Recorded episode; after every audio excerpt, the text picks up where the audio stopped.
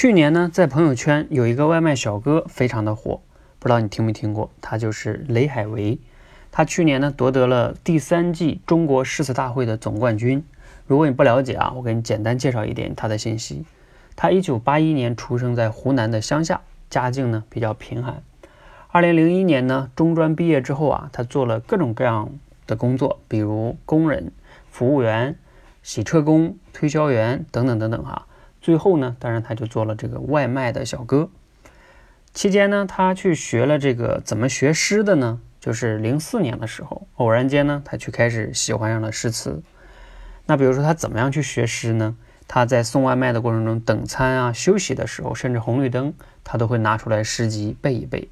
他一共呢，那个时候他能背了八百多首。后来呢，他就顺利的击败了很多的选手啊，夺得了冠军。那一下子当然就成为了红人了嘛。一时间呢，也有很多的工作机会啊，都来找他。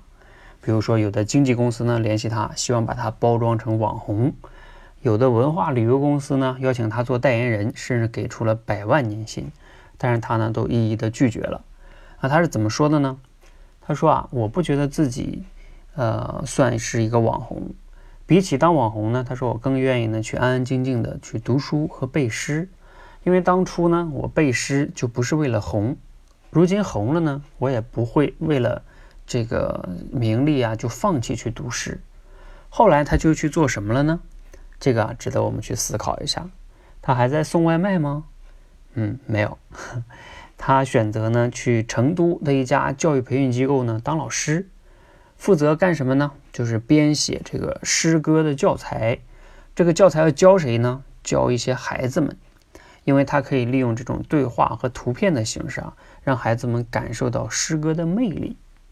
当然，今天分享这个故事呢，听上去啊比较鸡汤，但是呢，因为它确实是真实的发生着，而且呢，他雷海为这个人呢，和我们大多数普通人更接近，甚至还没有我们基础好呢。但是呢，他却能取得这样的成就之后啊，依然选择去做他喜欢的事情，这个更值得我们去学习。所以，我们也要去思考一下啊，我们自己到底热爱什么呢？或者说什么叫热爱？我觉得从他身上啊，我们能获得一些启发。比如说，你为了做这件事儿呢，你可以克服重重的阻力和困难。你看看雷海为在送外卖的时候背诗得有多少的困难。同时呢，为了做这件事儿呢，你也可以抵制种种的名利上的诱惑。你看他成名之后呢，他能放弃那些名啊利呀，而去还是做他喜欢做的事情。同时呢，他为了做这件事儿哈，他是零五年、零四年就开始学诗了哈，一直到一八年，其实十三四年，也就是说，他为了做这件事，他可以愿意投入十年，甚至是自己一生的时间去做。那这个呢，才叫热爱。我们自己哈，其实可以尝试给自己列一个你觉得你感兴趣的、可能会喜欢的事儿的清单，然后慢慢的去尝试，不要轻易的给自己设限，说，哎呀，我肯定是找不到。其实外卖小哥雷海为可以，我相信啊，我们也是很有这个可能性的。希望呢，我们从今天开始啊，啊，让自己勇敢去尝试，说不上哪天自己也能找到这样一个热爱的事情呢。找到了热爱的事情啊，我们呢才能活得更幸福。希望今天的分享呢，对你有启发和帮助。谢谢。